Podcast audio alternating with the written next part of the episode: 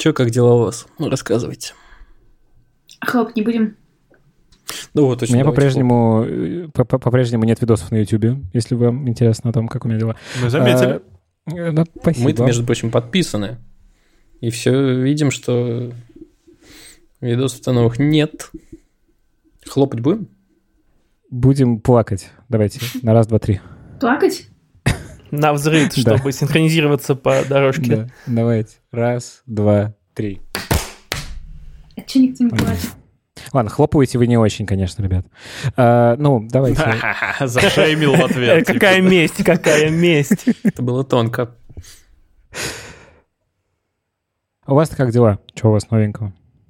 Ты чё Все новенького? то же самое. Да, как-то.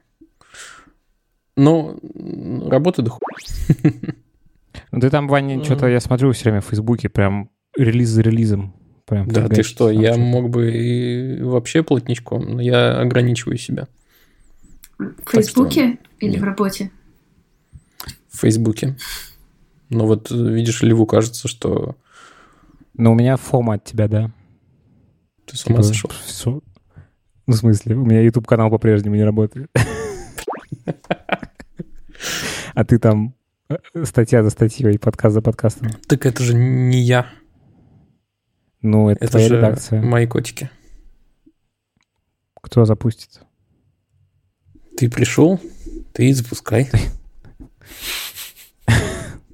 Ну, ладно. У нас просто чё с прошлого подкаста, видишь, э, история появилась. Мы делегируем. А, подожди, а что? э, Я просто не слушал прошлый подкаст. Что там было? Мгм. Попался. Мгм. Я не поп... Я честно же признался, я не так быстро их слушаю. Э, Ну, там была тема делегирования всякого вообще, чего бы то ни было, и мы э, вот так очень Все всё делегируете? мило и забавно делегировали друг другу Тема. открытие следующих тем, да.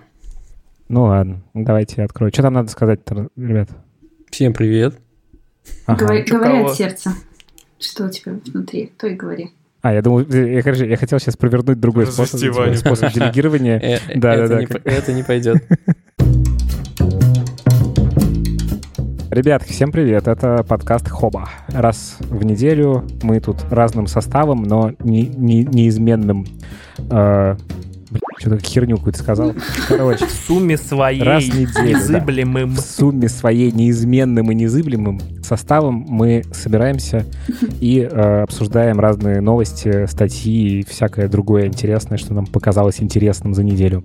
Вот. э, в студии я... В, э, какой студии? В удаленной студии я Лев Пикалев. Я Коля. А я Аня. И мне кажется, сказал, что мы уже не представляемся. Или представляемся. Конечно, представляемся, ты что? Так быстро меняется. Они наши голоса не различают. Давай поможем им это сделать. Я, кстати, Коля. А я Адель. Вот ты сумятица была. А я Аня. Как я останусь Ваней, с вашего позволения. Привет.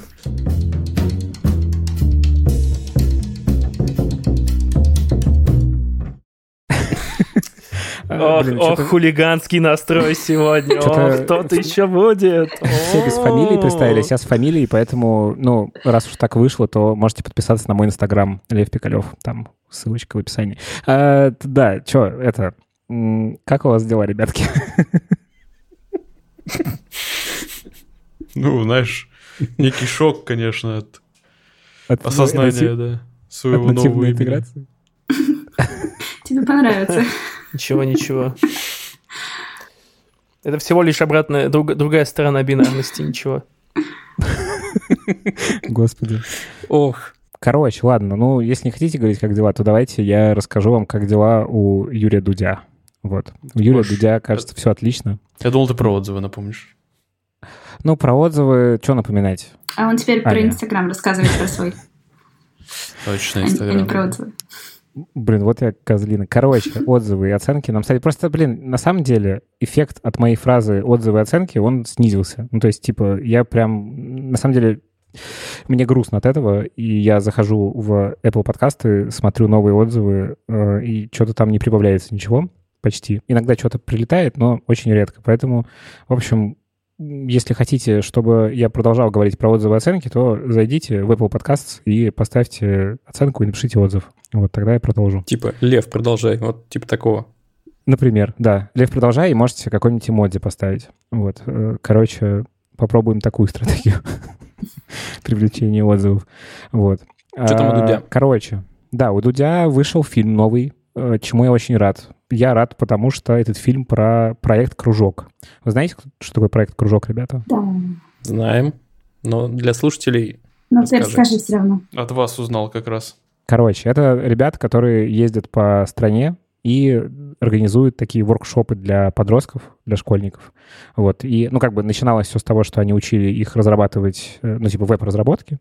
Вот. И там еще было несколько программ, там было про музыку, по-моему, про астрономию и еще про какие-то... Ну, в общем, они в целом такой кометой прилетают в... э, Классные кометы прилетают в разные э, отдаленные не очень отдаленные э, города и селы, вот, э, и там, э, в общем, ну, учат детей всяким интересным штукам, и они такие, в общем, классные взрослые, которые помогают э, детям понять, что мир гораздо больше, и возможностей в нем тоже больше, вот, чем они привыкли видеть вокруг. Короче, и э, я просто ребят этих знаю, они классные, э, и у меня с ними был подкаст давно-давно еще, наверное, года два назад уже, вот, э, и я очень рад, что теперь Юрий Дудь на них обратил внимание и выпустил большой фильм. И, короче, я прям сегодня утром, когда увидел эту новость, я прям порадовался. И э, респект Юрий, что он про вот такие проекты рассказывает.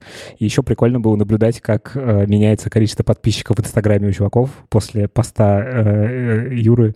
Значит, я просто, ну, типа, ты обновляешь страничку, и там бух новые, новые, новые подписчики. Вот. э, что, насколько? и Насколько выросло? ну, у- утром было в районе 4 тысяч. э, ну, по-моему, столько у них и было, может быть, 3-4. Э, сейчас, вот я последний раз, когда смотрел, было уже 11 тысяч. Ну, короче, прям клево. Медиа-эффект работает. Блин, это получается, чтобы твой инстаграм-аккаунт вырос, нужно, чтобы Юра сделал фильм про тебя? Ну, или Юра, или, не знаю, Стивен Кинг. Ну, короче, кто-нибудь. Но, да, мои подписчики растут не с такой скоростью. Вот, но надо сказать, что, конечно, лучше, чтобы подписчики с такой скоростью росли, ну, у действительно суперважных проектов, типа кружка и, не, не знаю, ночлежки какой-нибудь. Слушай, а Вот. ты сказал, что он выпустил большой фильм. Ладно, А мне небольшой. Да, мне час, показалось, час что он 10. как будто бы коротковат. У меня осталось ощущение какой-то ну, недосказанности, что ли. Слушай, ну я еще не до конца досмотрел. Я имею в виду, когда говорил большой, что это не, э, Не интервью, фильм а- про...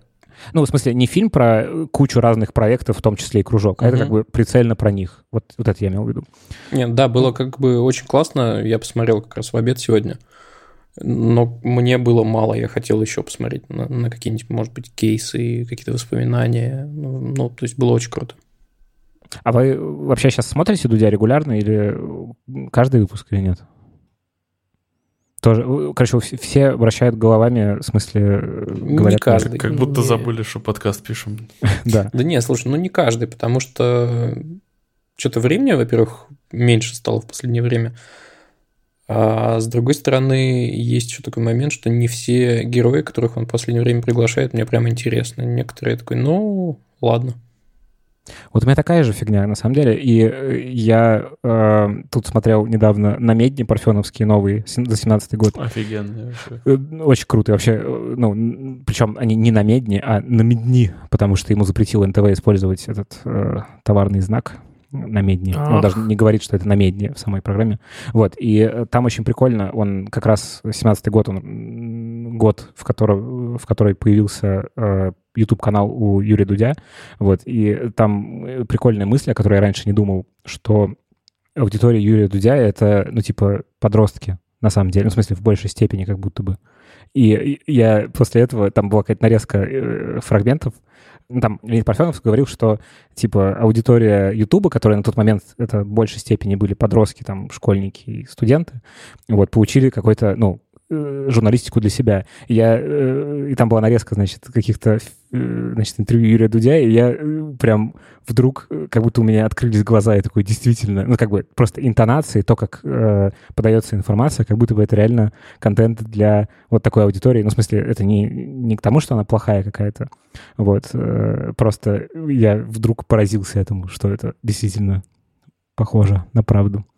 Вот. И, возможно, мы просто, ну, потихонечку становимся не, не его аудиторией. Возможно. А еще он перестал задавать вопрос, сколько ты зарабатываешь. Ну, ребята сказали бы ноль из кружка. Было бы весело. Не, ну кружку нет смысла, да. Сколько ты тратишь? Надо такой вопрос задавать. Ну да. В общем, да, что Таня хотела сказать? Я хотела спросить, а они там кружок никакой э, в связи с этим совсем какой-нибудь э, сбор денег не объявляли, ничего? Кажется, было бы в тему. Я видел пост э, Сережи Короля о том, что вроде как можно купить какую-то книгу, Мгм. которая, ну, как бы средства от которой вроде как пойдут на э, поддержание работы кружка, но я не уверен. А вот я сейчас вот зашла сейчас к ним на сайт и вижу, что у них внизу есть форма. Если что, там есть форма для донатов ежемесячных или разовых.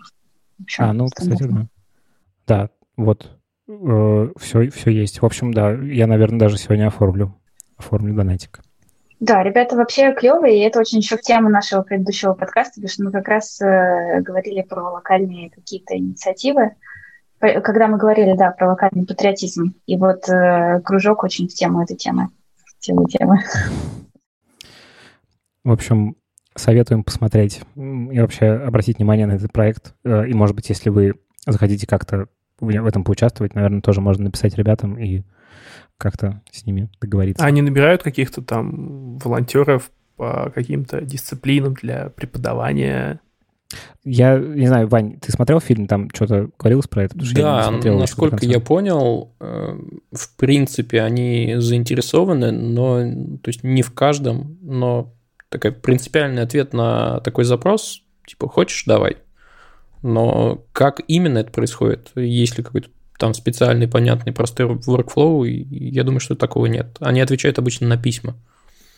Типа, если им Мгм. написать, и будет Понятно. На потоке пока не стоит. поработать, завяжется какой-то диалог, и Мгм. вот Они давно уже оперируют, скажем так, практикуют, да? Ну, да, там, сейчас я не помню точно, в каком году они появились. Ну, типа, это уже там года, наверное, 4 точно. ну, несколько лет, да. А как это вообще выглядит? Я вообще не в курсе просто. Ну, то есть, А, они ну, делают? а- Они приезжают э, в какое-нибудь село или деревню. Ну, там обычно, я так понимаю, что это от местных жителей исходит инициатива, то есть им можно, если ты в таком городе живешь каком-то, Или от школы. письмо. Или от школы, да. И э, собираются подростки, которым интересно в этом поучаствовать, и они э, им, ну, они вместе делают какой-то проект. Вот, и как бы ребята их учат основам э, там верстки, я так понимаю, что к какому-то программированию тоже, ну, такому, типа, самому базовому на там JavaScript. Слушайте, ну Вот. вот я из фильма э, удивительное открытие сделал. Многие ребята из регионов молодые, ну, то есть подростки, я имею в виду, не знают, что существует, например, электронная почта. Ну, то есть они, Мгм. естественно, знают, но они не пользуются. Для них там для логина в контакт достаточно номера телефона, который есть у всех, наверное, практически.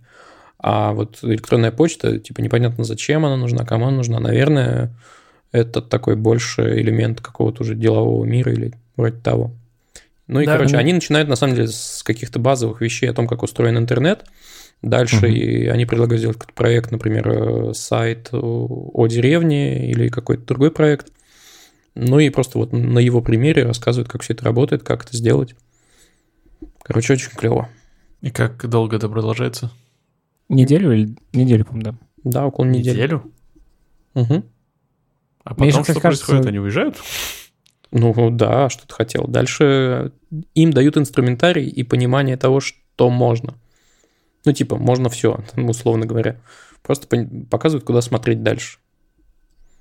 Ну, это вопрос там рыбы и удочки, да? Ну, тут еще про привилегии, наверное. Ань, что хотел сказать?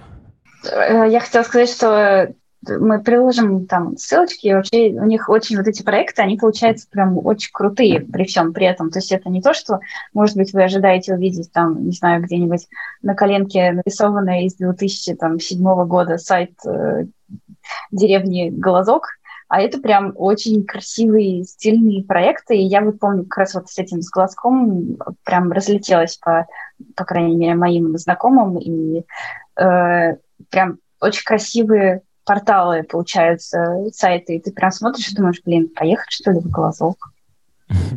Погулять там. То есть еще туризм какой-то, может быть, развивается в этом. Вот чем они, Адель, занимаются. Ну да. Ну, прикольно. Молодцы. Ладно. У них какие-нибудь результаты уже есть? Там, и, типа, с- с- история успеха, там что-нибудь в этом роде. Да, но у них есть все эти сделанные сайты, там какие-то музыкальные альбомы, концепции, еще что-то. Все у них на сайте висит. Нет, я просто из разряда там кто-нибудь из их там бывших студентов там поступил в ВУЗ или Мгм. что-нибудь в этом роде. Нет Ну, таких? кто-то Мне из их кажется, бывших студентов нет. записал музыкальный альбом. Вот. Ну, вполне себе история успеха.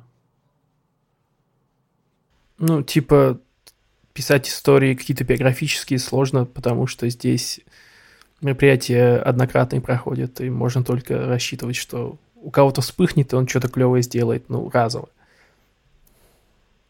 Они Это планируют, онлайн-курсы, блин. они планируют в дальнейшем как-то это, э, скажем так, на более постоянной какой-то основе распространять, не знаю, филиалы там делать э, или что-нибудь в этом духе. Ну вот у них на сайте есть планы на 2021 год. Э, Написано, что они планируют сделать 6 новых выездов, ну, в э, деревни какие-то местечки, и провести фестиваль в селе, который называется Лох. Вот. Фестиваль про дизайн. Ну, то есть, отвечая на твой вопрос, э, Адель, я так понимаю, что тут э, это не какая-то суперсистемная деятельность, Мгм. то есть они э, пытаются делать то, что в их силах, вот, но э, там на системном уровне такую штуку не сделаешь. На системном уровне это, ну, типа, там как через государство надо заходить, и это все, скорее всего, утонет под тоннами бюрократии и вообще.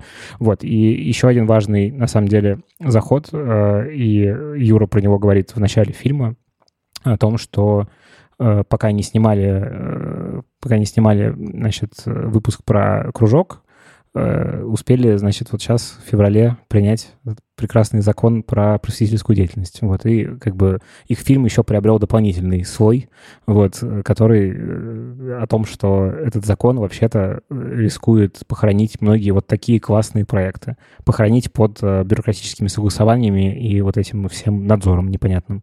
Вот, короче, грустная, грустная на самом деле история про этот закон. Вот. Ну да. Мы, кстати, тоже, кажется, под него попадаем, если что. Это как-то. Ну, мы что-то говорим в микрофоны на паблик. Мы вещаем. Ничему не учим. Ну как? А нам что нужно сделать в связи с этим? Вот я пока непонятно. Там просто очень мутные формулировки, и как будто бы там примерно все попадает под этот закон. Вот, так что э, кто знает, кто знает, куда нас все это заведет. Я бы по этому поводу пока не делал ничего, не рыпался и смотрел, как это все развивается. Мне всегда э, казалось, что подобные законы, они нужны, чтобы кого-то конкретно прижать, а потом остальных не трогать, типа. Ну, Ну, там есть Надеюсь. теория одна, но это вообще теория, наверное, не для нашего подкаста. Не для этого подкаста, это- да. Слишком короче, бешеная. Юрий Дудь, кружок, фильм, посмотрите, задонайте кружку, э, почитайте про проект, посмотрите сайты, которые делали ребята. Э, офигенная история, я считаю. э, и э, большой привет И, ребятам кстати, из кружка, если вы нас слышите. если вы вдруг подросток и слушаете нас с какого-нибудь э, маленького, маленькой деревни, вдруг такое может быть, то вы можете написать в кружок и сказать, приезжайте к нам. И, возможно, к вам приедут. Кому делегировать? А, давайте дальше. Это я принес замечательную новость про нашу любимую Boston Dynamics, которая на неделе представила робота Stretch. И, ну, я не знаю, ну, просто приятно, ну, что они представили хоть что-то новенькое, хотя, по сути, это давно забытое, видимо, уже старое, потому что это обычная робо-рука на колесиках. Причем робо-рука с присосками. Так говоришь, как будто у тебя дома пять роборук с присосками. Ну, нет, дома нет, но роборукой никого уже давно не удивишь. Слушай, с одной стороны, да. Знаешь, какими ро- роборуками не удивишь никого? Тщательно настроенными роборуками на конвейерах. А эта штука Ну да. сама двигается, сама определяет, что это за объект, сама его берет этими самыми присосками, кидает там на конвейер. Она мобильная. Вот в чем Ну, прикол. ну да. Да, она полностью в курсе всего того, что вокруг нее происходит. У нее там какой-то миллиард разных сенсоров. Она полностью 3D окру- картину окружения себя в голове хранит. Ну, в голове, в Мгм. мозгах, в общем, компьютерных своих. И да, и они, они умеют друг с другом взаимодействовать, то есть, типа, не, знают, где кто находится, не врезаются и так далее. Но главная функция этой руки то, что она, она предназначена для того, чтобы разгружать грузы. Причем она способна присасывать своими присосками коробки весом до 23 килограмм. Что, как бы, на самом деле, как будто бы немного. Очень хорошо, что 23 килограмма, потому что я сейчас смотрю видос э, и представляю, как эта роборука сходит с ума и уносит меня, присосавшись к к моей спине. И Вот, и- но я вешу больше. Она ребеночка какого-нибудь может. хорошо. Вот когда детей заведешь, она может твоих детей унести. Блин, спасибо, Аня. Очень теперь страхов стало больше. С ее помощью Слушайте. можно ставить, ставить банки, можно с ее помощью. Наверное, медицинская. Кстати, да, можно. Вы видели, что Почта России в Твиттере с официального аккаунта написала «Привет, Boston Dynamics, мы бы хотели сделать пилотный проект с вашим новым роботом на нашем предприятии». Это я сейчас просто с лета перевожу, поэтому туплю. И мы уже через сайт вам послали запрос. Надеемся, что что-нибудь от вас скоро услышим. Хотят, значит, в Почте России использовать роботов. Глядите-ка. То есть, смотри-ка, и запрос через. Твиттер отправили, да?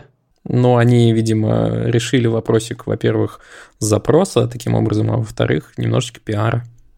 Ну, Чем плохо? видать. Блин, мне, кстати, короче, я тут недавно ходил на почту получать посылку, и я офигел от того, как там клево. Ну, типа, э, если скачиваешь приложение, там можно э, себе сделать этот почта ID, и, типа, просто тебе приходит на телефон код. Ну, и, короче, Мне стало знаете намного лучше, но... Короче, Знаете, что меня бесит классно. на почте? Что там ты нет заходишь- Boston Dynamics. Да, блин, там, там есть полки с продуктами, motherfucka. Что это за фигня? Да, там рынок, там просто... Продмаг офигенный. Молоко. Ну, а что? Причем все товары выглядят так, как будто они лежат э, с времен царя Гороха там уже. Я, главное, не против Продукты самого тоже. факта. Я я просто против того, как это сделано. Но расставьте вы аккуратно как-то. А это просто ты заходишь в какое-то сельпо. Ну, то есть это не производит впечатление надежного государственного органа. Возможно, просто мы все в сельпо, в принципе. Интересно, их покупают ну. вообще? Они там как, что, дешевле или, или что? Раз стоят, предположить можно, что покупают. Ну, Я представляю, что, короче, есть люди, которые покупают все только на Почте России. Типа они питаются продуктами, которые там продаются только ими. Э, Конструкторы для детей только от Почты России. Ну, короче, моя фантазия рисует всякие картины. Нет, смех смехом, как бы, да, но с другой стороны, основная аудитория почты, именно отделений, наверное, хотя не знаю, честно Ну-ка. говоря, это я с потолка сейчас взял, но кажется, что это там, Курьеры. бабули и дедули, А, и да, для них, наверное, это актуально, потому что там товары под какой-то особой маркой, не очень дорогой, и там товары такой, типа, первой необходимости. Ну, типа, какие-то крупы, что-то такое. А подожди, а крупы там тоже есть? Да, чувак, там Да, есть не есть. только... Офигеть. Ну, то есть это не только канцтовары, условно, это прям еда. Потому что там шоколадки и констовар. Блин, Ну, прикольно. Типа, вся еда, которую не надо класть в холодос, я там ее видел. Там те же шоколадки, какие-то чипсы, сухарики. А еще я недавно пошел и залип на книжку, которую видел только там. Жалко, не купил. Э, Компьютерная мышка против колдуна Троена. Вот это вот познавательная информатика для детей дошкольного возраста. Я жалею, что не купил, это какая-то дикая редкость, но надеюсь, она там еще стоит, я через полгода приду, она будет меня ждать. Компьютерная мышка против колдуна Расскажи нам.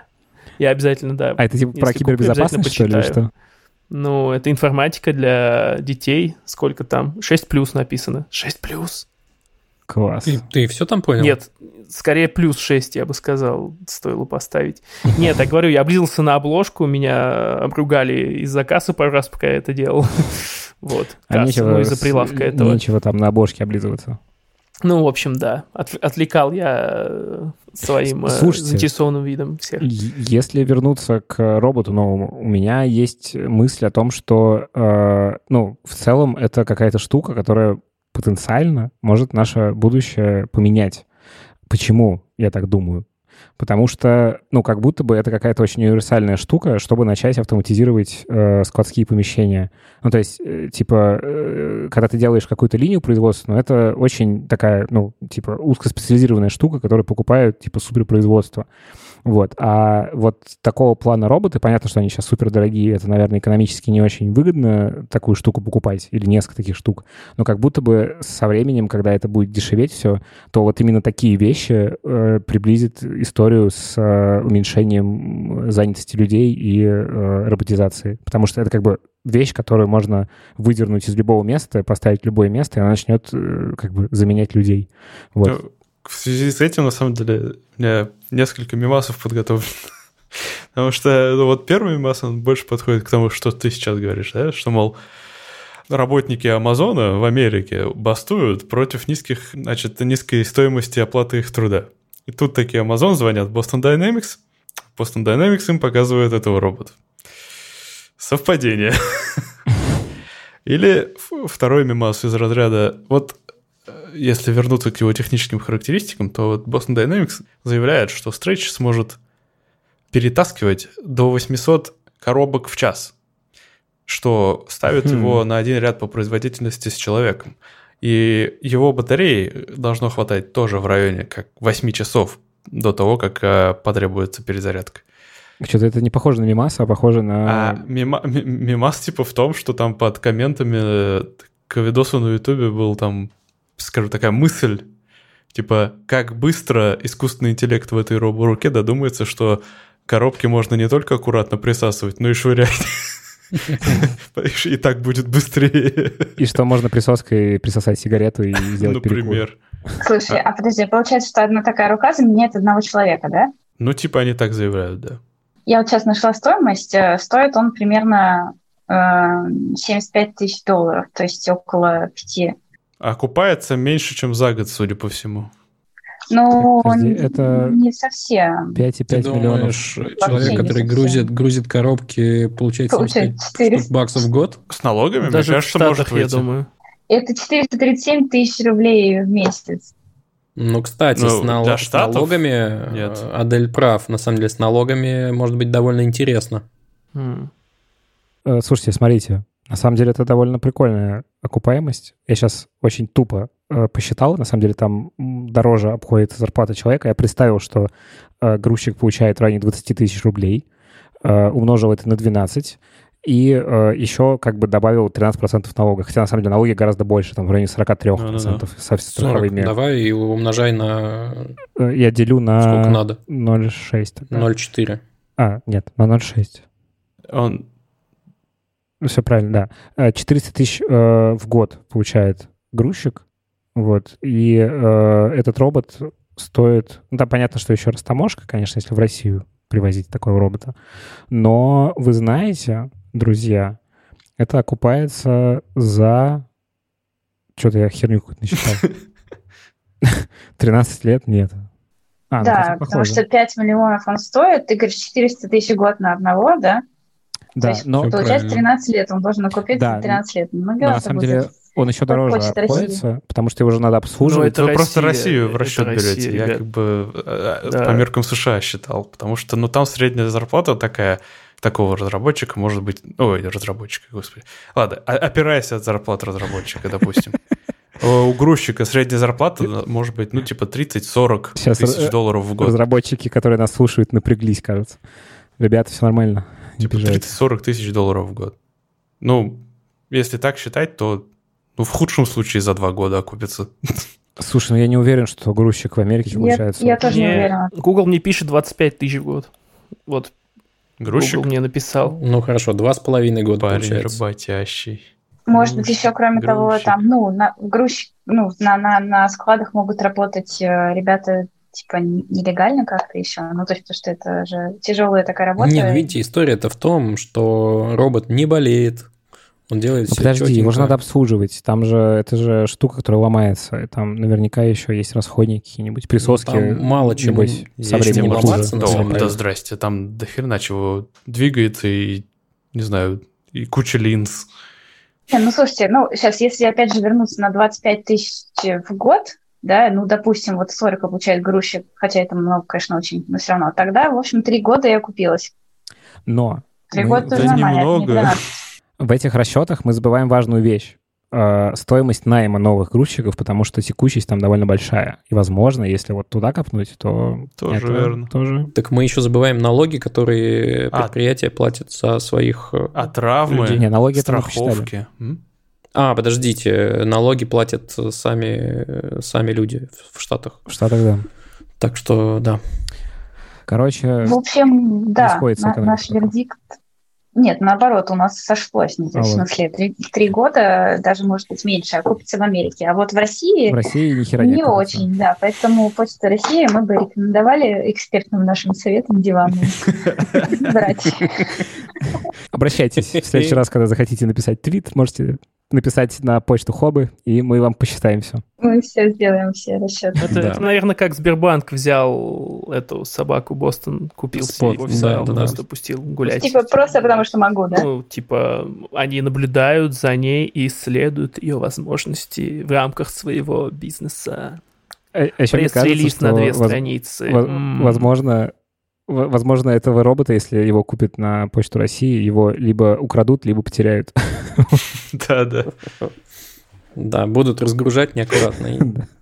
Блин, а, прик- а Ну прикиньте, что, а прикиньте, советов, короче, э, а, может быть. при Да. доставке его потеряли, он включился, понял, что не доехал, и, короче, квест надо ему вылезти и попасть в место доставки самому. Прикиньте, какой сюжет, и он- какой Ва- Валли 2.0. Блин, просто. и он начинает все, все, что видит рядом с собой, деревья, там камни, все, короче. Он, да, все перекладывать просто присосками. Ну, все, кроме того, что весит больше 23 килограмм. Да, потом камера отъезжает, и получается, что мы играем в какую-нибудь Блин, а при- игрушечку. Как называлась эта игра с курьером? Э, Death Stranding. Death Stranding. Да, вот в нее мы все это время играли, ребят. И еще в Монополию. А еще, знаете, еще подумал, если при этом, э, ну, сейчас, я так думаю, он не весит сам меньше 23 кило, но если будущие версии будут весить меньше, он сможет сам себя перемещать и поднимать на крыши зданий, например, типа как-то там упираться куда-то и поднимать сам себя. Представляете, как офигенно? А представь, что две или три руки вместе собираются в одну вот такую робота-паука такого. Так, мне кажется, надо останавливать эту, останавливать эту телегу, ребят. Следующая тема, следующая тема. Счит- счит- Считайте окупаемость на Ладно, у меня, у меня последний вопрос. Почему присоски? А что? Потому, потому что манипулятор типа рука э, Почему не клешни? Ну, да, ну, не знаю, че. Ну, в Потому- конечном счете. Блин, потому что ты играл в этих Да, да. Ну, ну, давай, там же, не все честно, не все прозрачно. И клешни эти специально такие кривые. Ты еще скажи, что Деда Мороза нет. Короче, Ну да. что, нет? Ну ладно, может быть. Блин, а там еще киберриски, прикиньте, их взломают, они с сойдут. О, да, в общем, Ну, весело. максимум, что засосут тебя на д- 23 килограмма. До смерти. Видимо, поэтому и присоски. Будут у тебя следы от банок. Давайте двигаться Чего, будем дальше. давать советики Яндекса-то дальше? Я не знаю, Мы Долера нет. Диванные эксперты? Долера нет. Министр по Яндексу наш- нашего подкаста отсутствует. Индексолог. А что, Яндекс сменил лого, ну и что? Ты пропустил, кстати, да, он разочаровался в Яндексе. А, Да? да? Как? я, Да, в короче, прошлом Да подкасте. ладно. Он прямо матом стопэ, говорил стопэ. про то, как недоволен Яндекс браузером. А теперь вот Ну, я интересно тоже недоволен, а кто может Долера- быть доволен? Ну, типа, Будет интересно спросить у Долера, ну, поменялось ли его отношение после смены логотипа Яндекса? Вот, собственно, об этом новость. Короче говоря, новость, Да. новость. Э, Яндекс э, спустя 13 лет поменял, наконец, логотип. Не прям драматический. По-прежнему буква Я красненькая, по-прежнему остальные буквы Декс черненькие. Просто они стали писаться чуть-чуть иначе. Они в целом логотип стал поширше. И, собственно, непонятно, что именно здесь обсуждать. Мне больше хочется обсудить то, что они как будто бы немножко утеряли свою идентичность и самую главную приколюху. Они... э, Помните, какая у них была строка поиска? Со стрелочкой. Да. Они взяли и сделали ее, motherfucka, квадратной с закругленными углами. И это сразу стало просто строкой поиска. Слушай, ну они, наверное, только такое исследование большое провели перед тем, как это делать. Вот у меня к этому как раз и вопрос. Он связан с этим. Почему, когда какая-нибудь такая крупная компания что-нибудь меняет в собственной идентике, это наводит так много шума? Ну, у меня просто собственная мысль, это из разряда, мол, это кейс э, для дизайнеров, да, в первую очередь, что, мол, такие крупные компании не станут так заморачиваться, ну, то есть не станут, наоборот, менять свою такую важную вещь, как идентика, просто по велению левой пятки, да, якобы подразумевается, что за этим всем стоит очень длительный мыслительный процесс кучи людей. Так? И типа интересно Всё так. ра- разбирать, почему были приняты такие решения. Да, мне кажется, просто это, ну, во-первых, тут важно, наверное, говориться, ты сказал, что эта новость важна для дизайнеров. А, как известно, если, ну, зайти в комментарии в любой, к любой новости про дизайн, у нас вся страна из дизайнеров состоит. Вот, поэтому, как бы, э, вс- всем важно высказаться. Ну, как бы это, ну, что-то, что тебя касается, потому что Яндексом, ну, примерно все сейчас, мне кажется, так или иначе пользуются. Я Вот, нет. поэтому- На самом деле, смотрите, есть э, теоретическая подоплека у этого есть. Я могу процитировать дизайн-директора Геннадия э, Лохтина. Ну-ка. Э, Он говорит, новая идентика отражает суть современного Яндекса и хорошо выглядит на самых разных поверхностях, от экрана смартфона до пакета с продуктами из Яндекс.Лавки. В то же время она напоминает, что у сервисов Яндекса общие технологии и общее начало – поиск. Но насчет разных э, носителей и поверхностей, наверное, я соглашусь. Блин, мне кажется, это все всегда притянуто за уши. Просто, блин, дизайнеры хотят обновления. Нет, я, я здесь соглашусь, потому что тонкие линии старого логотипа могли хреново смотреться на какой-нибудь полиграфии хреновой. Да это всем насрать. Нет, блин, не ребята. насрать, нет. Яндекс большая компания, им надо думать. э, Как раз, как раз вот была в чате у нас хобби мысль, что это все сделано в рамках унификации всех этих сервисов, да, я соглашусь. И вот что на разных носителях будет проще делать новый логотип, это тоже, мне кажется, нормальная причина. Блин. Нет, слушайте, на Ну, самом деле в крупных компаниях это действительно так работает. Есть типа какой-то, ну, то есть стоит идет все от огромной какой-нибудь идеи, да, типа позиционирование, которое в одной, там, в одном предложении звучит как как-нибудь, э, типа, мы хотим делать мир э, лучше, ну, вот из этой серии что-то такое большое. Потом оно все разворачивается на, типа, большие такие документы, в которых есть все эти дизайн-концепции, новые идентики и так далее. И уже из этих э, идей там вы- вылазит конкретное решение. Ну, вот, то есть, грубо говоря, мы, типа, сделаем экосистему из разных продуктов, да, у нас есть Яндекс Такси, Яндекс Еда, мы хотим все объединить и захватить мир. И отсюда действительно может э, вытекать мысли про то, что нам нужен новый логотип, который будет хорошо смотреться на пакетах везде. Ну, то есть связка там точно Да, есть. блин, там про пакеты, мне кажется, никто не думает. Там э, это история про, как бы, способ показать эффективность работы каких-то отделов и еще какие-то э, ощущения, не знаю, собственников компании, что мы должны быть супер динамичными и классными. Ну, короче, что на самом деле это все огромный пузырь, и ш- и что может ничего, ничего не меняться, и всем будет насрать. Плюс котяра классный. Коля показывает нам котика. Но он хочет жрать, прыгнул А, прямо на микрофон. Смотрите, есть же есть же просто еще такая вещь, как цикличность, и ну, логотипы нужно обновлять. Просто вокруг тоже всякие вещи меняются. И, ну, это приходится делать. Ну, Прикинь, я Почему? если ты вспомнишь первые лого Apple, ну, блин, прикиньте, они были бы с монохромным, э, очень сложным логотипом. Там, по-моему, Ньютон еще был даже. Что-то, что-то такое, Ну, какое-то Ты сказал дерево. слово цикличность, и мне кажется, что в итоге как- в какой-то момент э, какой-нибудь супер дизайн отдел Янде- этого Яндекса, господи, Apple, если еще э, никто кого-нибудь из них не купит, э, ну, сделают монохромный логотип. Будем все сидеть с монохромным... Ну, короче, мне кажется, что это все, ну, пустое. Я не верю. Почему при всем при этом дизайн. пострадала стрелочка в поисковой строке? Я не понимаю, за Блин, ну, что. ш- ребят, ну, эта стрелочка важна только вот вот старым пердунам вроде нас, свидетелем какого-то там э, срединного раннего рунета, да, да насрать всем, я уверен, абсолютно всем. Слушайте, Э, кстати, стрелочка-то осталась на... Стрелочка. Ну, то есть ее нету на главной, а дальше, Мгм. если там Знаешь почему? да, не обновили просто. Ну, конечно. Не, на самом деле там есть ответ, почему, извиняй. А, Ответ такой, что из-за того, что вот такие большие сервисы делают много разных продуктовых команд, понятно, что чтобы убрать эту стрелочку, люди должны провести дохерища АБ-тестов, чтобы точно понять, что конверсия не снижается. А еще э, мне понравилось в Твиттере, кто-то из дизайнеров написал э, класс, классный твит о том, что ну, было бы честнее, с учетом знания о том, как в Яндексе делаются дела, ну, со всякими АБ-компаниями и кучей АБ-тестов, э, сделать вариативный шрифт и автоматически пустить, типа, изменение этой буквы «Я», и, ну, типа, э, чтобы АБ-тест выбрал, какой из них будет логотипом Яндекса. Мне кажется, это прям классный твит. Вот. А еще, ладно, когда идентика меняется, ну, хотя бы заметно, да? Тут просто на днях произошел забавный случай. Э, Когда вчера, позавчера была презентация Xiaomi, длительная такая, и помимо там кучи продуктов, они в частности заявили, что обновят тоже свой логотип.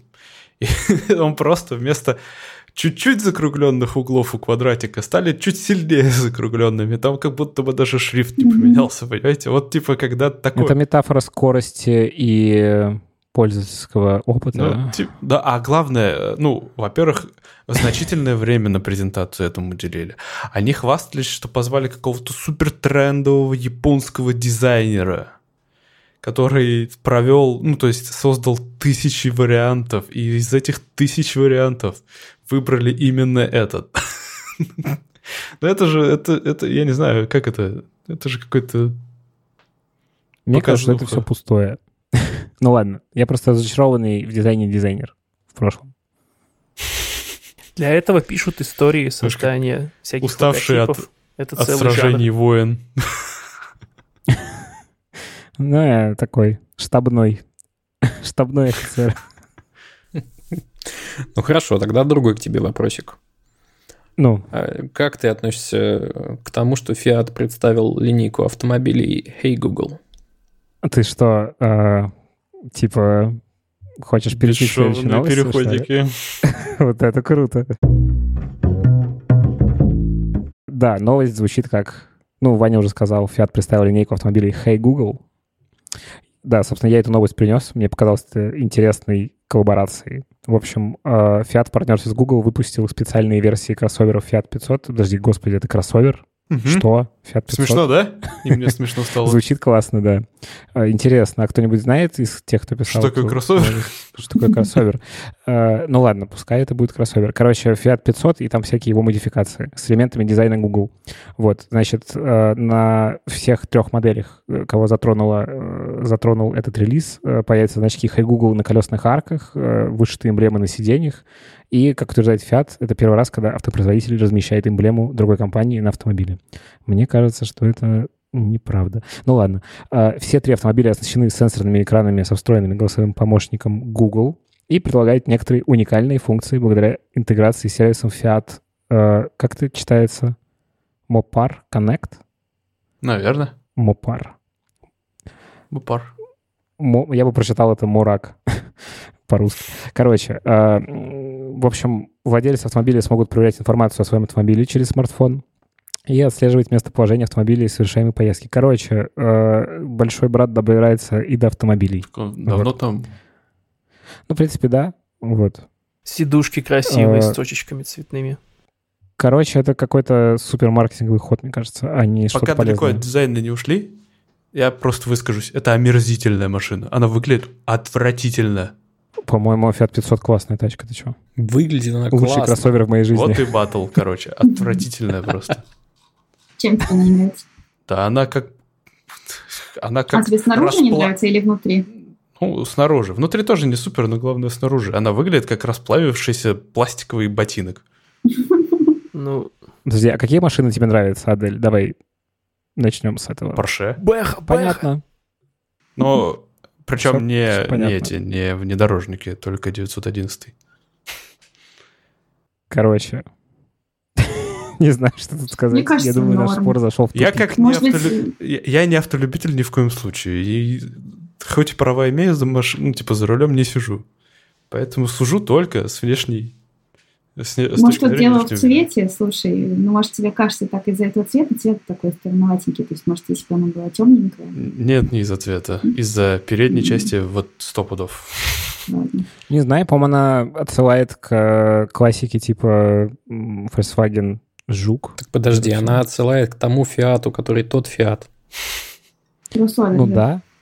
Я имею в виду, что это из того времени. Кроссовер, конечно. Ну, в общем, А еще она стоит, типа, come on, 16 тысяч фунтов. Это 22 тысячи долларов. Так сколько? Сейчас давай посмотрим. И на склад ее не поставишь, и не отобьешь нифига. миллион шестьсот где-то. Ну, блин, мне в кроны переводят. За пять таких машин это одна роборука. Да. Ну, нормально. За три года купит э, одного человека на складе в Америке. Довольно бессмысленно, конечно. Арифметика приобретает просто дикие обороты. А почему 5? Ну, если там она стоит миллион, а 22 тот стоил тысячи. пять. Миллион шестьсот. 22 тысячи баксов. Короче, три с половиной. Да, Ладно. Три с половиной, только три с половиной. Короче, возможно, зря я принес эту новость, ребят. Давайте ее А закончим. А Знаете, можно еще это напоследок- напоследок скажу? Давай. Ой, мы с тобой Твой оба напоследок первый давай. Хорошо. Я хотела сказать, что прикольно про то, что э, когда машины будут угонять, э, то владельцу будет приходить уведомление. Мне кажется, это тема, потому что ну, бесит сигнализация, которая включается в дворах. И Мне кажется, это грустненько. Ты, не знаю, сидишь вечером, пьешь винишко и такая, знаете, тут такое Машину дело. я Делин-делин. да. представляю, как ты сидишь в ТикТоке и приходит уведомление. Ваша машина угоняет прямо сейчас. И ты такой, а, ладно, я. Классно. Ты такой, «Э, не беспокойся. Э, Окей, Google, Нет, ты, включаешь запись с э, камеры в салоне, и она выкладывает в ТикТок запись, не знаю, под какую-нибудь Ой, я- почему-то контент, контент. Мне пришли в голову, короче, типа сценарии, которые делаются для этих голосовых помощников типа Алекса, да? Есть же этот замечательный сценарий, когда там Алекса Intruder Alert, и там включается, значит, робот-пылесос с миной и музыка из э, «Доброе, там, «Доброе утро, Вьетнам» или что-то такое вот. Апокалипсис сегодня, простите, да? Что-то в этом роде. Я представляю что-то подобное вот для этой, для таких вот случаев. Когда, мол, угоняет машину, значит, ставится э, точка геоположения там куда-нибудь сразу в полицейский участок, закрывается дверь, и внутри играет музыка, там. Вот это было Уеду бы в правильно. Магадан. Ну или просто машина перестает ехать. Ну типа, э, нахрена мне уведомление, если мою машину угоняют? Можете, пожалуйста, мне прислать уведомление, что она никуда не поедет, ее не угонят? Ну типа, короче, странно, если честно. Но вообще очень интересно, какая будет формулировка у этого пуша. Ну, то есть... Только сегодня. Вашу машину угоняют. Ну, ладно. К слову, о самых стрёмных тачках, кстати, я вспомнил, что Уолтер Уайт в сериале «Во все тяжкие» ездил на машине, да. которая признана самой страшной по версии журнала Time. И это. Pontiac Aztec. Если интересно, загуглите. Она, Да, она прям она не очень... Ну да, она уступает нашему Фиату, на мой взгляд. Я до сих пор помню, что самой стрёмной тачкой по версии Top Gear считался Prius. Подожди, а как называется? Есть, а, Citroёn. Citro- Есть тачка Citroёn, вот которая на самом деле самая страшная. Самая страшная, она страшнее. Сейчас я вам покажу ее в чате, вы охереете. Как будто ее сделал Гомер Симпсон в той серии, где он делал автомобиль. Сейчас, где наш чатик? Не вижу его. Вот он. Вот сейчас попробуйте. Попробуйте сказать, что это... Да. Ух ты. А, Слушайте, я видел очень похожую вещь, только в э, увеличенном масштабе. На каждой выставке ИФА в Берлине стоит длинная белая хрень, очень похожая на то, что ты прислал, э, ситроеновская, с какой-то мордой, вот такой очень вытянутой, а над ней еще какая-то пузыреобразная кабина.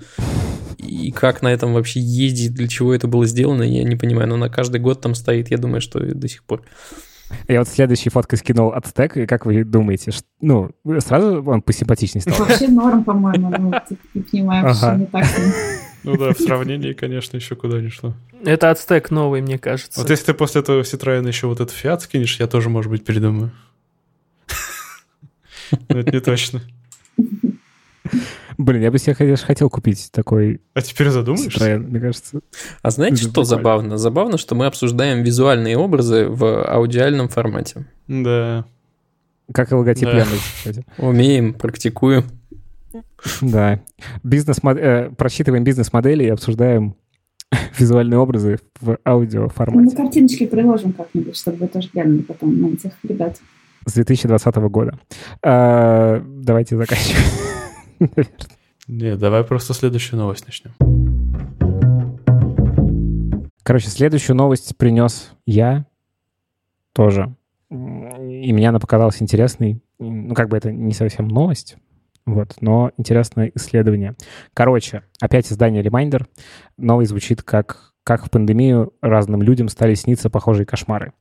А, В общем, психолог а, из Гарвардской медицинской школы Дирдре Барретт после анализа результатов онлайн-опроса, который она запустила в первой неделе начала пандемии, э, пришла к интересному выводу. Э, В опросе, причем, участвовала довольно большая выборка людей. Это 288 человек из разных стран мира. Мне интересно, почему такая цифра, но красиво.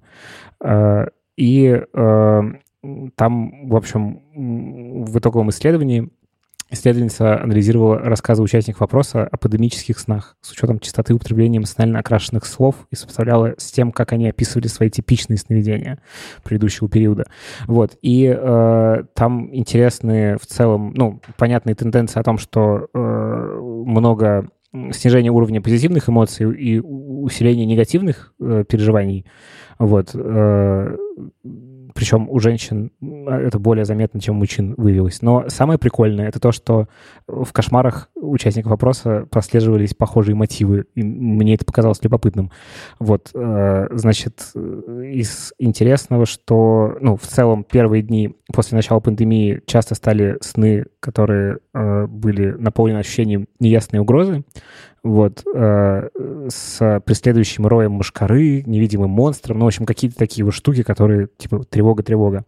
Вот. э, И э, позднее, уже когда ввели карантинные меры, э, в снови- в сновидениях участились сюжеты э, про социальную изоляцию, типа тюремное заключение, одиночество в открытом космосе, ну, в общем, вот что-то такое. Вот. А людям, которые живут в небольших съемных квартирах на несколько человек, э, во снах часто видели толпы людей, которые их лишали личного пространства. Короче, интересно, как э, э, реальность э, влияет на э, сюжеты, и что это какая-то общая тема, ну, типа, это люди из разных стран мира начали, им начали сниться вот такие сны, э, более-менее похожие.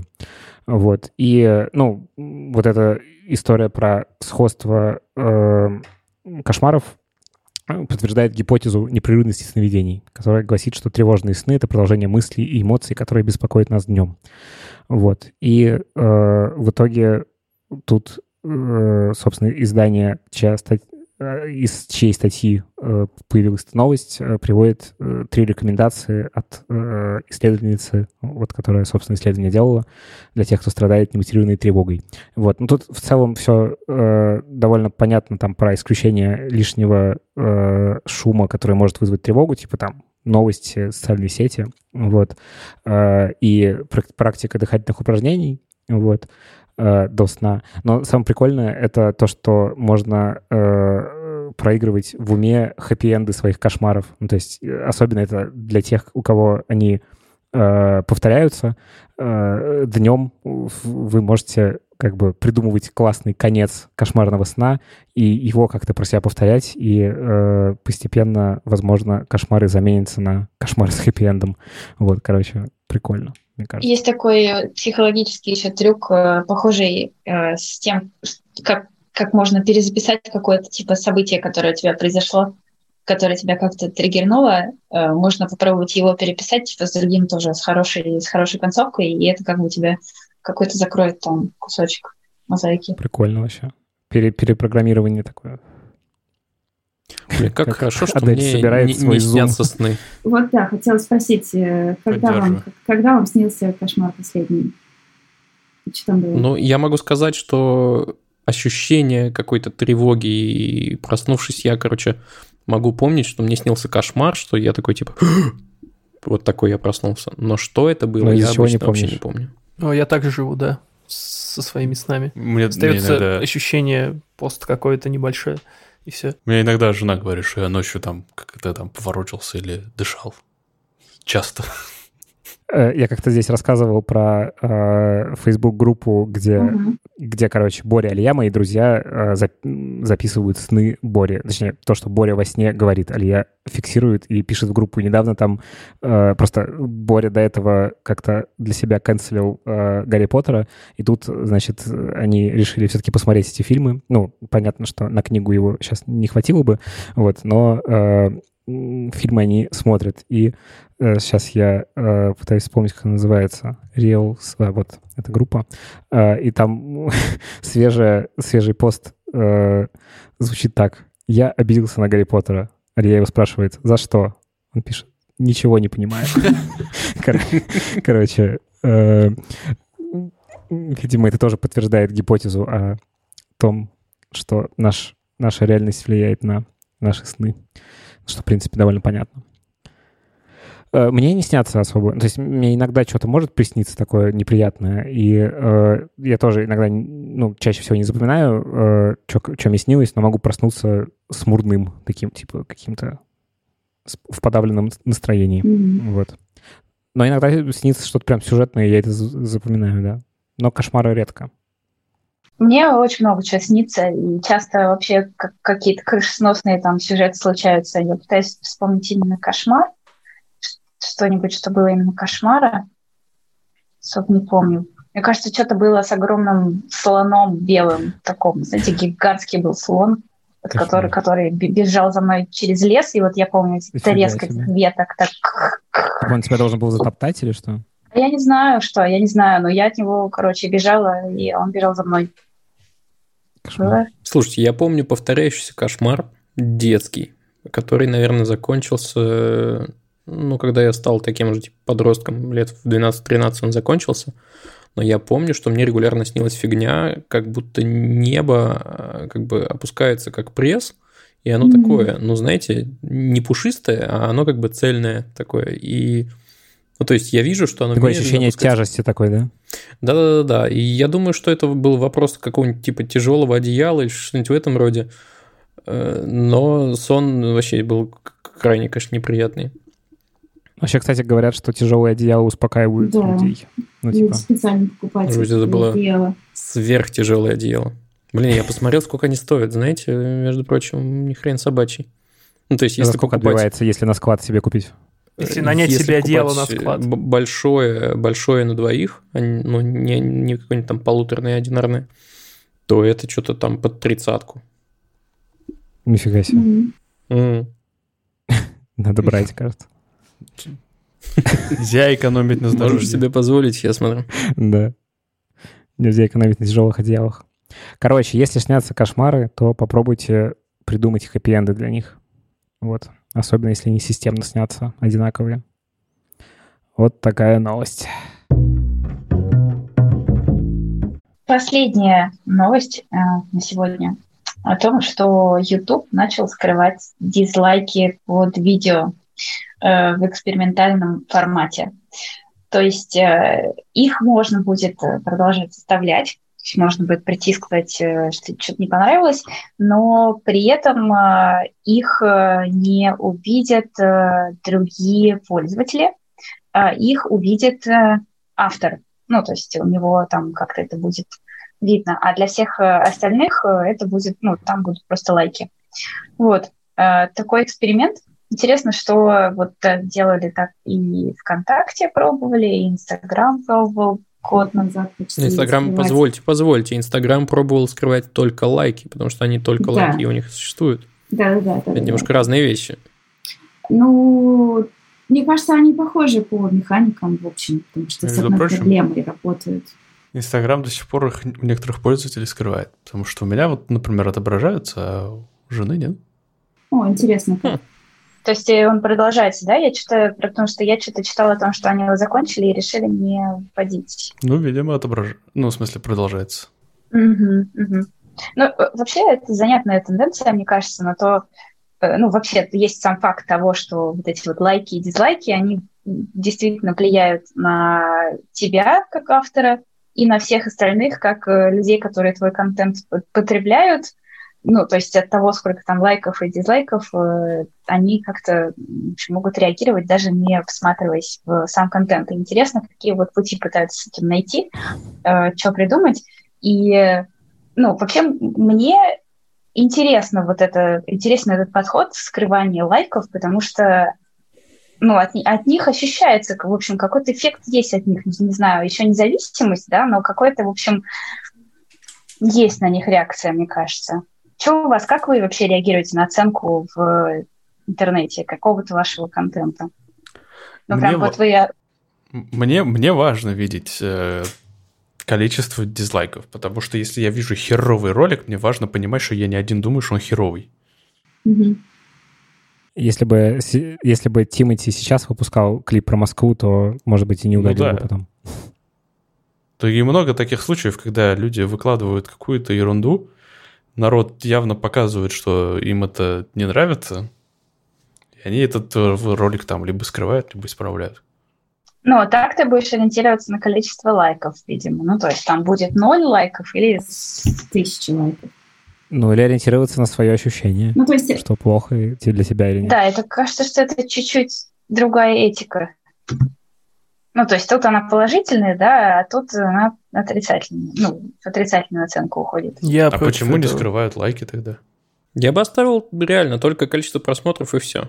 Ну да. Мне не нравится оставлять одни лайки, потому что а, ты как создатель контента не получаешь фидбэк э, равноценный со всех сторон. То есть, типа, либо комментарии, либо Нет, ничего. создатель типа, все или ничего. Дизлайки. Да, создатель увидит. Ну, а, вот слушайте, ну вот, э, ну, у нас там на Хабре, например, да, я вот это тоже на хабр, то есть как это переводить. И там, ну, есть, в общем, какая-то такая проблема, тема с тем, что народ, он может быть довольно-таки токсичным и могут там всякое минусовать, даже не прочитав. То есть если у статьи... Ну, то есть, я не знаю, ми- могут минусовать там статью хорошую там на тему какой-нибудь в маркетинге, просто потому что, типа, блин, ну, что я тут разработчик, почему не показывают статью про маркетинг, я поставлю минус ей сразу же. Ну, то есть э, разное бывает. И авторы очень э, реагируют на это часто, ну, нервно. И я, в общем-то, наверное, их понимаю. И мне нравится положительная какая-то шкала. Ну, то есть вот есть медиум, да, на котором есть э, эти клапы, и то есть там есть количество аплодисментов, которые тебе могут там дать.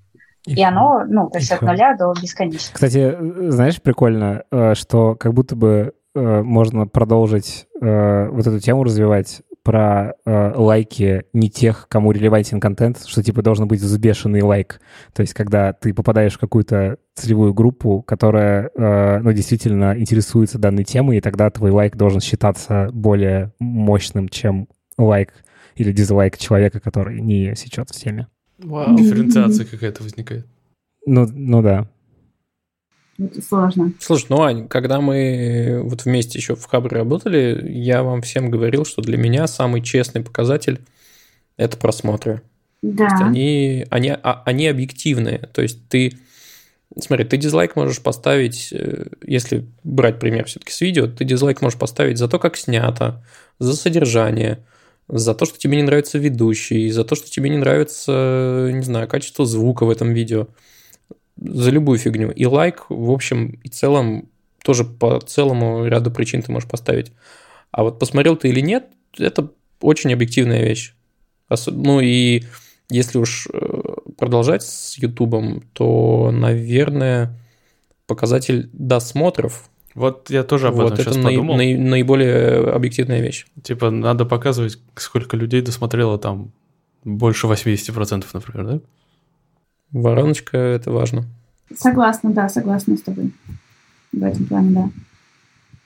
А что, ну, расскажите, расскажите, как вы на лайки реагируете? Ну, то есть вот там, вы что-то запостили, вот, Лев, ты хочешь Инстаграм на 10 тысяч подписчиков. Ну, то есть это вот такая блогерская, в общем-то, мерка вполне себе. От, от 10 тысяч. Кстати, подписывайтесь. А, Спасибо. Я, на самом деле, в комментариях к э, монтажу э, написал, что убрать мою телегу про Инстаграм. Да, да не, ну что, давай Придется теперь оставить. Да. Слишком наглый я. Ну ладно. Э, можно запикать название. Можно запикать мою фамилию. Да, господи, короче. Угомонись. Сейчас мы еще свои телеграм-каналы пропиарим и в расчетике. Я, кстати, могу, да. Короче, я, ну вот я написал пост, и вообще я решил, что я буду писать какие-то тексты более-менее регулярно, потому что у меня с этим, ну, не очень, ну, типа, нет такой привычки постоянно писать. Вот, ну, и я там вчера написал пост про то, как мы нашли паспорт, потерянный с другом, и его вернули. Охренительный был пост. Да, я тоже почитал, понравилось. Ой, спасибо. Э, вот, как я реагирую, видите, я расплываюсь в улыбке. Ну, короче, мне поставили больше лайков, чем обычно, и меня это мотивирует дальше продолжать, значит, что я что-то... Причем, ну, знаешь что? чуть более я поставил хорошее. тебе лайк в нескольких местах, на нескольких платформах. О, Я взвешенный тоже, лайк, кстати, да. класс. Кстати Спасибо, говоря, в ребята. Инстаграме нет дизлайков. Кстати, про дизлайки. Короче, дизлайки, мне кажется, отстоем, если честно, но, э, возможно, большую часть лайков мой пост получил, потому что там э, фотография э, меня и, и красивые собачки с бровями. Вот, поэтому- классный. Who knows? Вот, э, ну, короче, лайки меня мотивируют, э, и мне скорее достаточно малого количества лайков для того, чтобы понять, что что-то не зашло, но, опять же, не очень понятно, оно не зашло, потому что э, алгоритмы Инстаграма или чего-то другого как бы порезали мою видимость или, ну, почему-то еще. Но, короче, мне кажется, что, в принципе, интернет какой-то довольно, довольно агрессивной средой, мне кажется. Вот. И я бы там убирал всякое вот это негативное. Э, В русском сегменте, мне кажется, особенно тут много всякого э, такого, ну, какой-то агрессии. Вот. И в целом прикольно, когда есть контент-мейкеры, которые что-то делают, ну, и кому-то это заходит, и люди подписываются и ставят лайки, а кому-то не заходит, и люди проходят мимо. Мне кажется, что это довольно ну, нормально э, жить без того, чтобы к тебе приходили какие-то хейтеры, э, ставили дизлайки, и тебя... Ну, опять же, если ты не делаешь какую-то супер антисоциальную вещь. Тут как бы Ну, для этого есть э, пожаловаться. Ну, то есть... пожаловаться. Ну да. Нет, тут Вот. опять же То надо есть- учитывать, кто видит твои дизлайки. Если это видят люди, это ли- влияет на их оценку, то это плохо. Я вообще бы... Я вообще подумал, что интересно было бы э, давать возможность посмотреть на убрать. результаты, а после того, как ты сам оценишь что-то. Ну, типа, вот ты тыкаешь палец вверх-вниз, у тебя появляется вот эта колонка, например, в середине. Вы, вы вообще Вот. часто ставите дизлайки? Да, бывает. Бывает, но для меня это, короче, у меня такая шкала, что типа, если там что-то супер, э, ну, вредное с моей точки зрения для общества, я иду жаловаться, и дизлайк тоже ставлю. Вот. А, а если там что-то просто, ну, какая-то, ну, на мой взгляд, плохая мысль, но которая не, не подходит под определение там разжигания национальной розни и ненависти к группам э, э, людей, э, ну, вообще к людям, то, э, ну, я просто ставлю дизлайк, если я, типа, триггерюсь. Но в целом я обычно мимо прохожу в большей степени. Вот, короче, я сам себе противоречу. Я вроде как бы против дизлайков, но дизлайки ставлю. Просто Слушайте, я- ну вот Извини, я, я просто по себе хочу сказать, что это п- должно... Я должен употребить какой-то прям сверхъест... Ну, прям такой невероятной крутости контент, чтобы я хотя бы лайк поставил. Я, видимо, такой вот неблагодарный зритель. Мне прям что-то должно Не, очень понравиться. ставлю, да. А дизлайк я вообще я в никогда не последнее ставлю. время, Хотя нет, я... знаешь, как делаю? Ща, ща, э, я Да, последний, я вспомнил, я поставил последний дизлайк, угадайте под чем? Под моим э, постом. Нет, под, э, под песней Беларуси про Евро- на Евровидении. А, ишь какой. А, а я стал за собой замечать, что, ну, во-первых, я крайне редко ставлю дизлайки, но я стал ставить чаще лайки, исходя из того, что Ты тоже Ну, контент-мейкер теперь. Да, я тоже контент-мейкер, я знаю, что там каждый лайк на самом деле помогает немножко продвигать эту вещь. Э, То есть, почему нет? То есть, когда я вспоминаю... и А еще думаю, знаешь, что помогает В целом, продвигать? на самом деле, даже не, про конкретный пост, а в целом про то, что мне нравится какой-то канал, я такой лайк. Класс. Ну да. Я иногда ставлю лайки не за контент, а типа просто человек хороший. И я такая, держи, привет. А ты поэтому мне поставила лайк или нет? Нет, нет, в смысле, ты хороший человек, но лайк я поставила не поэтому. Спасибо. Слушайте, я хотела еще вот э, такой момент э, поднять. Ну вот все-таки, да, это, да, действительно чуть-чуть разные истории с, у Ютуба с э, Инстаграмом.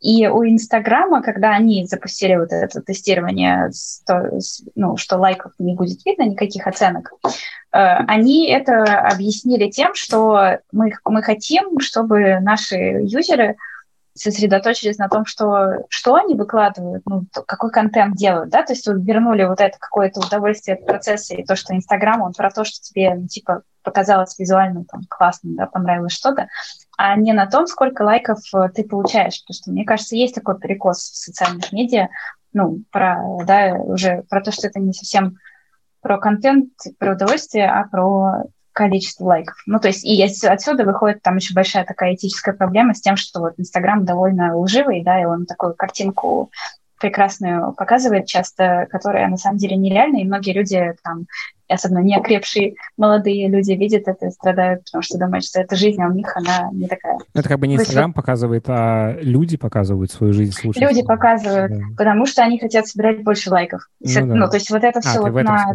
угу. да, на, на такую проблему за, Ну и, в принципе, общая проблема, наверное, в том, что как будто бы э, вот эта тема с социальными сетями э, нас, людей, оценивает как бы по шкале охватов, лайков и вот этого всего и как бы как будто бы если у тебя мало лайков, значит, ты хуже человек, хотя это не так. Ну, короче, это тоже, мне кажется, такая вещь очень...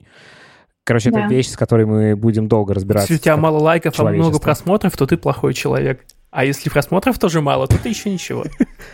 Просмотры — это важно. Николай. Ладно, я угорел на самом деле. Не берите всерьез. Просто я к тому, что мыслишку договорю. Я к тому, что э, цифра лайков сама по себе, она э, как физический конь в вакууме и в, отли- и в отрыве от э, количества просмотров не несет в себе почти ничего. Надо вот всегда иметь хотя бы две цифры, если вы не хотите видеть свои дизлайки, например. А что Таня хотела сказать?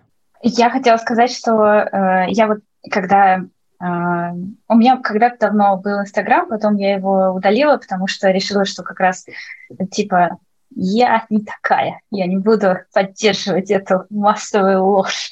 Ну, короче, не знаю, просто почувствовала, что что-то не то выходит, и удалила Инстаграм. И завела его там, ну, в общем-то, не так давно. И э, у меня был, короче, эксперимент. Я год вела Инстаграм типа в закрытом режиме. Ну, то есть там не было ни одного подписчика, я, он был закрыт, и я его вела типа для себя, чтобы проверить, насколько вообще я, ну, то есть насколько мне просто по приколу ну, это делать, да, то есть получаю ли я удовольствие от того, что я, у меня есть место, где я могу все это как бы зафиксировать и т.д. И, ну, и через год поняла, что вроде у меня все норм получается, и открыла его. Вот. И Ваня, кстати, мне э, немножко попинал меня тогда, чтобы его открыть, я помню. Ты меня отмечал на сторисах и говорил, ну-ка, открывай Инстаграм. Да, был такое. Слушай, а ты же могла, по сути, фиксировать это просто в фотопленке, ну, в смысле, в приложении галереи.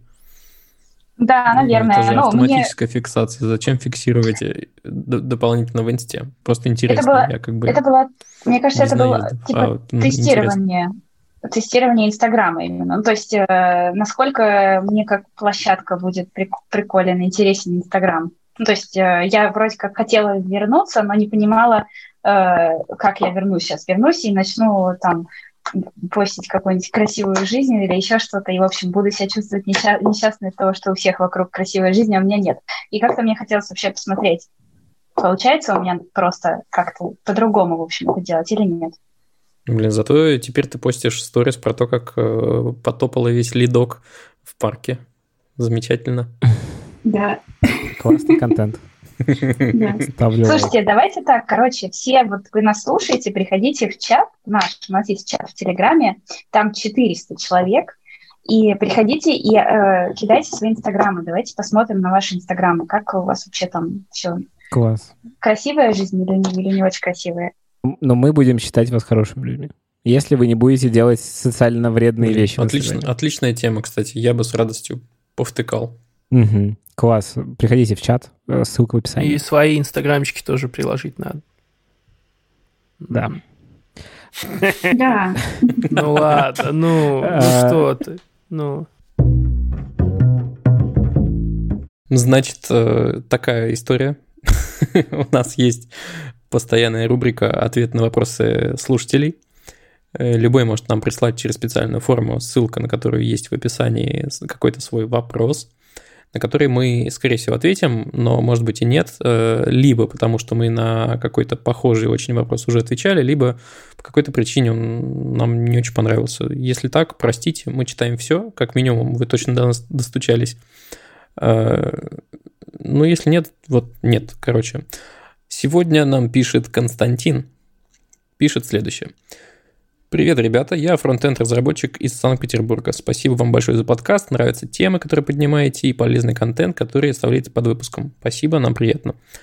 Слушаю все ваши выпуски, но с отставанием на 2-3, так что, возможно, вы уже высказывались на тему вопроса. А вопрос такой, нет, не высказывались. Вопрос такой, а были ли вы в Санкт-Петербурге, нравится ли вам этот город, может, есть любимые или нелюбимые места, или, может быть, какая-нибудь потрясная история произошла с вами в городе на Неве? Ну так что? Любите Питер? Я там прожил полтора года. Ой, даже нет, меньше. меньше. Мне с ним сложно, с Питером. Раньше я, ну, типа, это, на самом деле, первые мои самостоятельные поездки куда-то одному в детстве, ну, там, типа, в подростковом возрасте и дальше.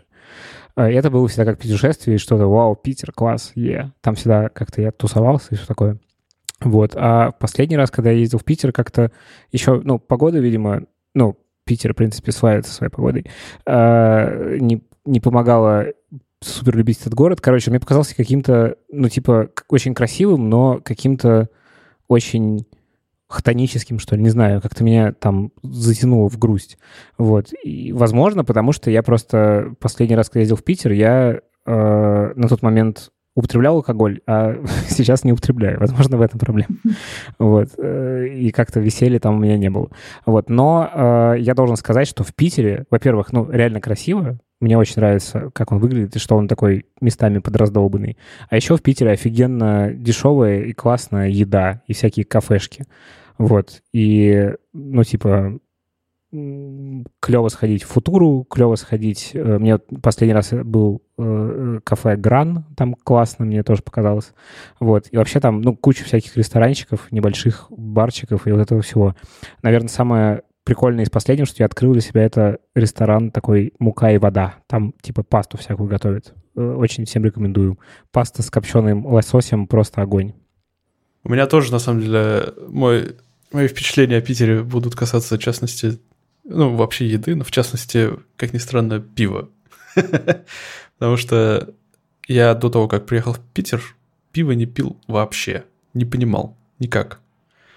Но почему-то именно в а Питере. потом как понял? Я его стал часто употреблять. Да, я его как со всей силы понял, короче.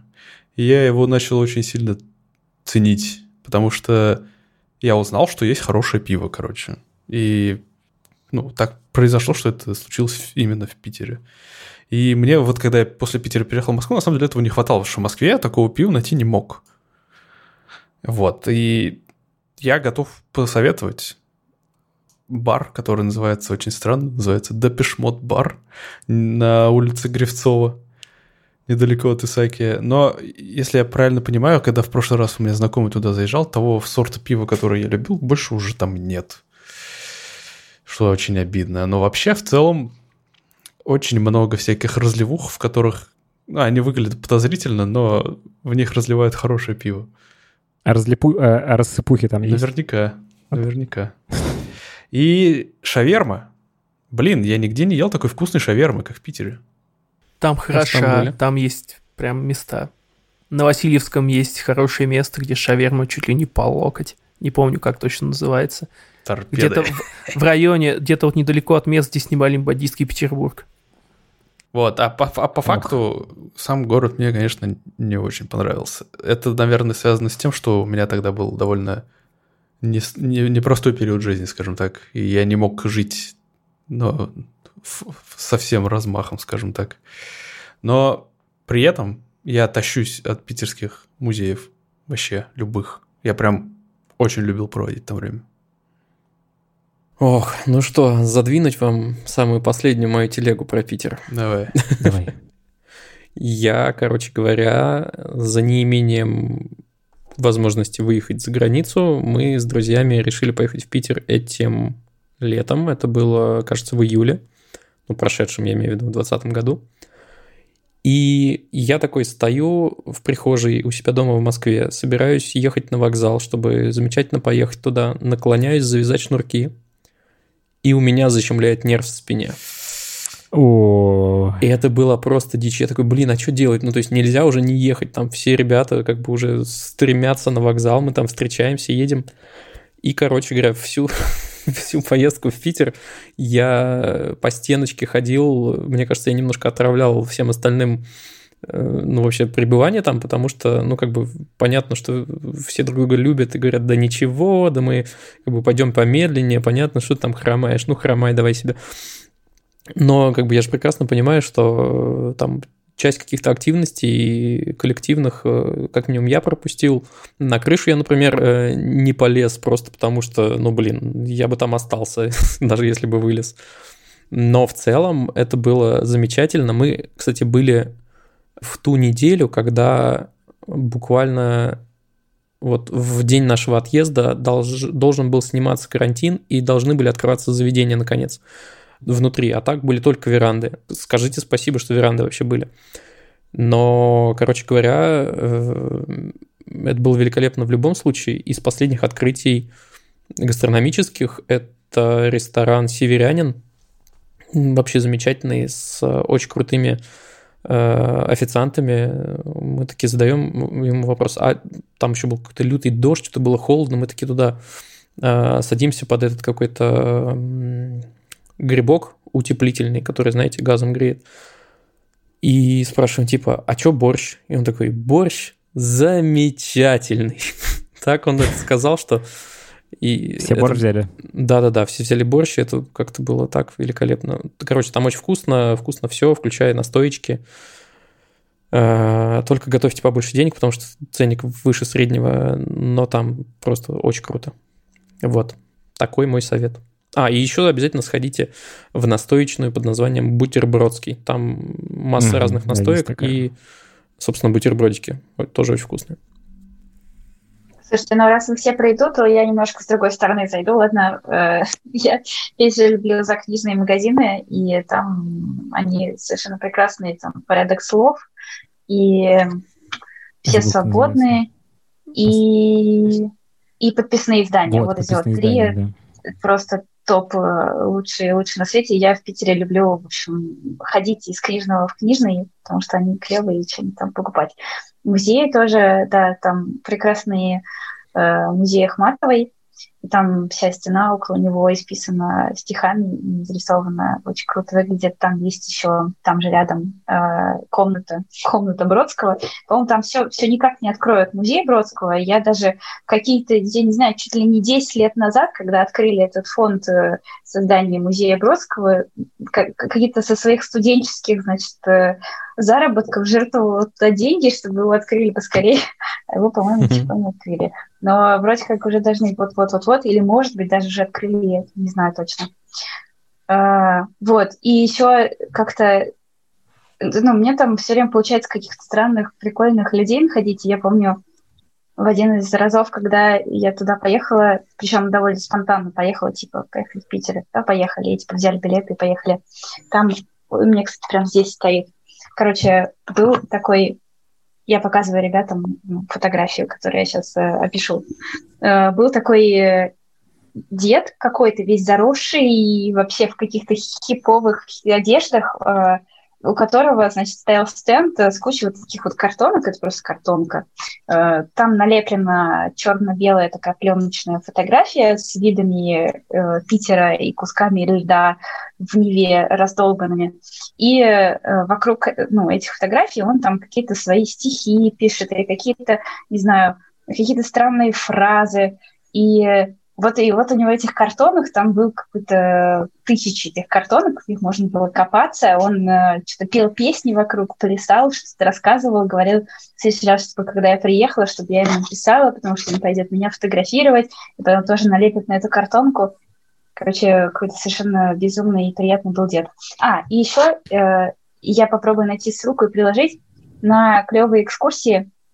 Э, мы были на экскурсии по э, советскому общепиту, Э, там у нас была экскурсия на какие-то безумные 8 часов, где мы ходили, пили там водку в рюмочных с нашим безумным экскурсоводом, там пончики какие-то ели, еще что-то, и прям он нас водил по самому такому андеграунду.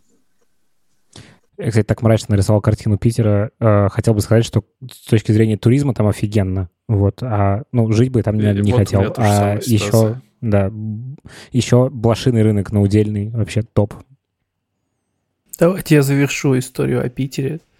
Продол- продолжу Давай. тему писателей. Э, в Питере есть классное место под названием Ортодокс Бар, где продают линейки коктейлей, которые связаны с какими-то писателями. В каждой линейке там коктейли 4, они сделаны из каких-то таких русских компонентов.